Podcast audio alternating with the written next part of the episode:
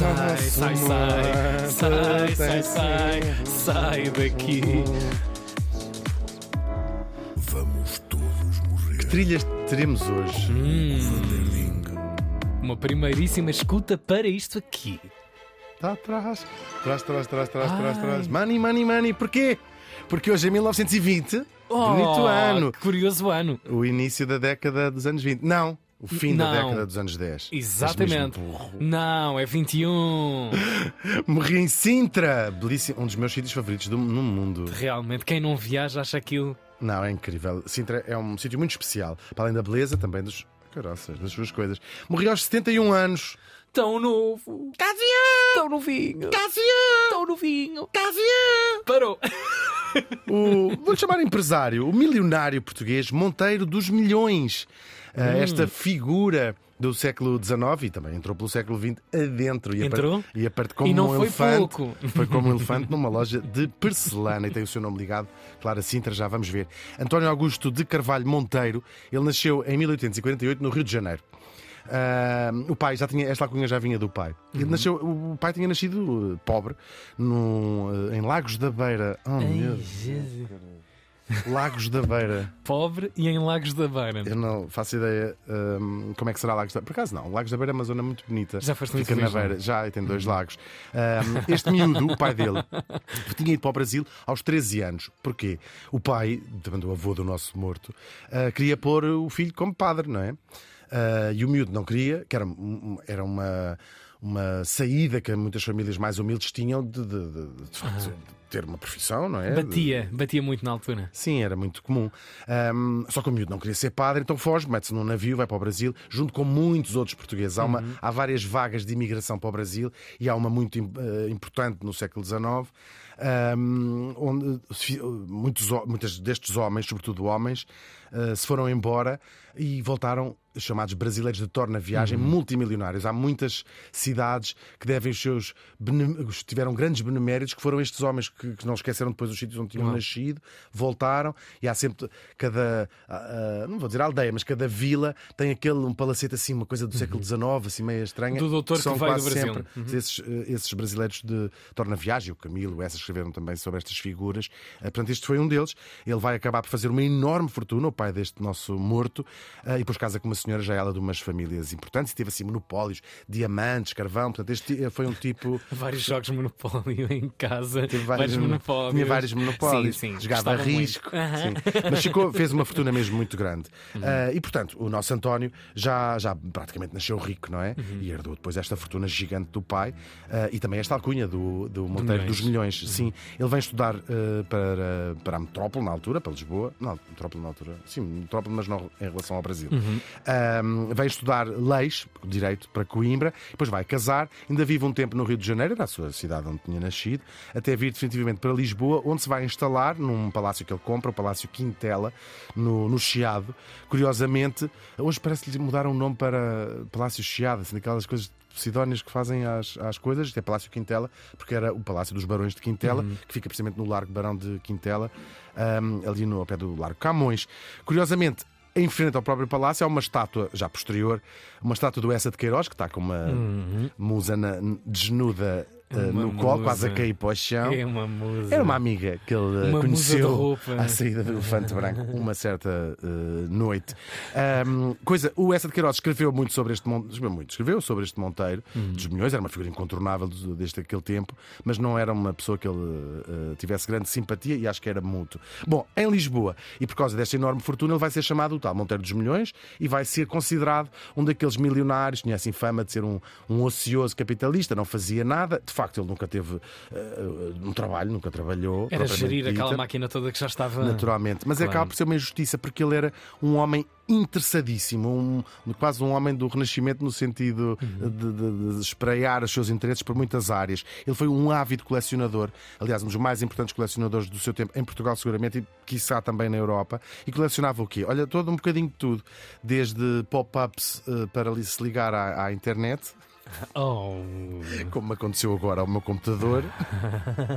Ah, a curiosidades do mundo natural, fósseis, borboletas, mas tudo isto com, com um interesse muito grande e, com, e depois em, em grande número, não é? Com colecionismo metido aquele Colecionismo, barulho, claro. sim, colecionismo Ah, e interesse também. Colecionava relógios, teve, chegou a ter aquilo que se Uau. considerava o mecanismo mais ah, complexo do mundo até à altura de um relógio.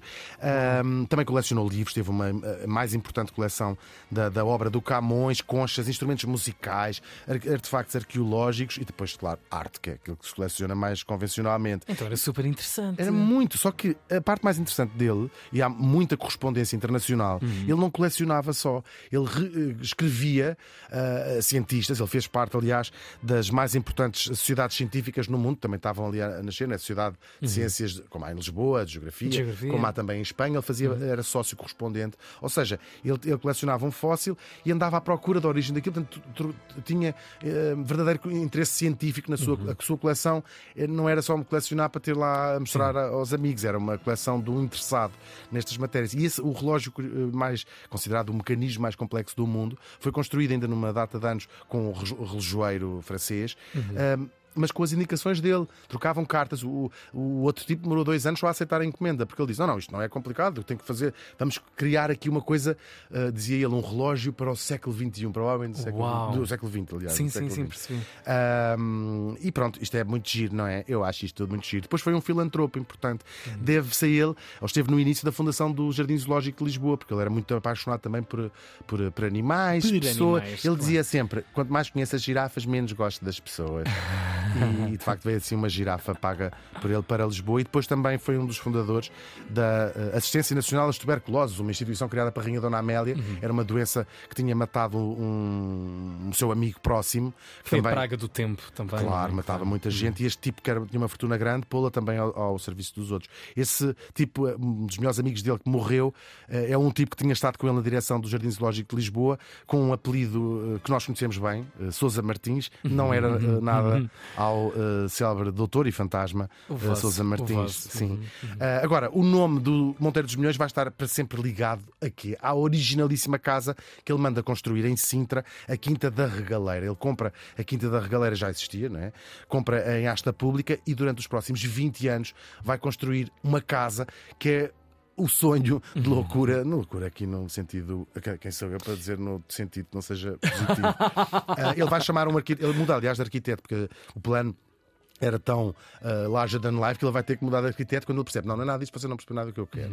São 20 anos que vai levar aquela casa a ser construída. Ele vai buscar o mesmo arquiteto que tinha uh, ido fa- fazer o Hotel do Bussaco, essa outra joia da arquitetura desta, desta época. Era um tipo que tinha sido cenógrafo no La Scala, em Milão, e depois vem também fazer uh, cenografia Uau. no São Carlos, sim. E os dois então entendem-se bem e fazem aquela casa que envolta em mistério. Ali vê-se muita coisa iniciática da, da maçonaria, símbolos maçónicos, ah, góticos, manuelino, neo- neomanuelino. É uma casa que assim, uma amálgama, porque foi criada ao, ao- milímetro pela, pela mente de um, de um- de um tipo. Não há documentação que ele fosse de facto eh, eh, próximo da maçonaria, mas na- no imaginário popular diz que aquilo é um, um centro, Um berço. ah, até porque a Serra de Sintra faz parte, assim, para quem acredita nestas coisas iniciáticas, de um triângulo que junta o promontório de Sagres, o convento de Cristo em Tomar e a Serra de Sintra.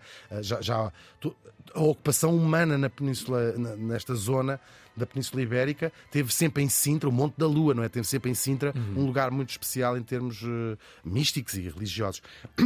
Esta quinta tem também um parque botânico importante, ele colecionava orquídeas. É um homem mesmo Uau. awesome, é um homem mesmo awesome. Tinha um, depois um bestiário de estátuas, Uhum. que são aquelas gárgulas, aquelas coisas fantásticas, e tem o famoso poço eh, que desce assim, um poço eh, em, espir- em espiral. Não é para se atirarem lá para. Se ele te dissesse Ah, para te atirares para um poço iniciático inter... Não, não, não, não, não, não, não. Jamais. É verdade. Ele era muito próximo do- do- dos reis e, portanto, eh, depois de, de 1910, da República, ele vai se retirar da vida pública. Ele era mesmo amigo assim próximo e fica assim um bocadinho triste. Ele ainda vai ser preso num chamado complô da Praia das Maçãs. Um dia eu vou falar aqui disto. Complô da Praia das Maçãs. É a coisa mais É excitante que coisa- aconteceu em um Portugal no sunset. século Não, não, um XIX. sunset. Sábado à tarde. Não, isto é uma tentativa de, de matarem o Afonso Costa, que era um político, ahm, e ele ahm, vai ser, depois é libertado, mas ainda fica assim envolvido ali naquela conspiração. Entretanto, ele tem queda, tinha pai já 70 anos, cai em casa, não viu. tropeçou nos próprios Ups. pés, ah, ou se calhar, sei lá, empurraram-no, ah, e morre. Ah, morre, mas o nome deste. Tanta coisa. Já viste, tanto dinheiro para morrer. Numa estacada. Tal e qual, a cair em casa. Vês que lá na sua. Ele caiu, Pá, não morreu caiu- logo. Não, e Sim. caiu em bem. Sim, e morreu. Aquilo era tudo. Claro, e morreu numa coisa incrível que é morreu numa cama, num quarto e numa casa desenhada pela sua própria cabeça. Que mais? É Que luxo mais podia? absoluto. Sim. O nome deste homem continua a fascinar-nos, não é? E sobretudo esta casa, que ah, os últimos números, porque vamos tirar aqui a pandemia, Uhum. ah, em 2019 recebeu mais de um milhão de visitantes à Quinta da Regaleira, que no fundo é só mais um milhão a juntar aos outros que ele já tinha. O Monteiro dos Milhões morreu faz hoje 102 anos. Bravo!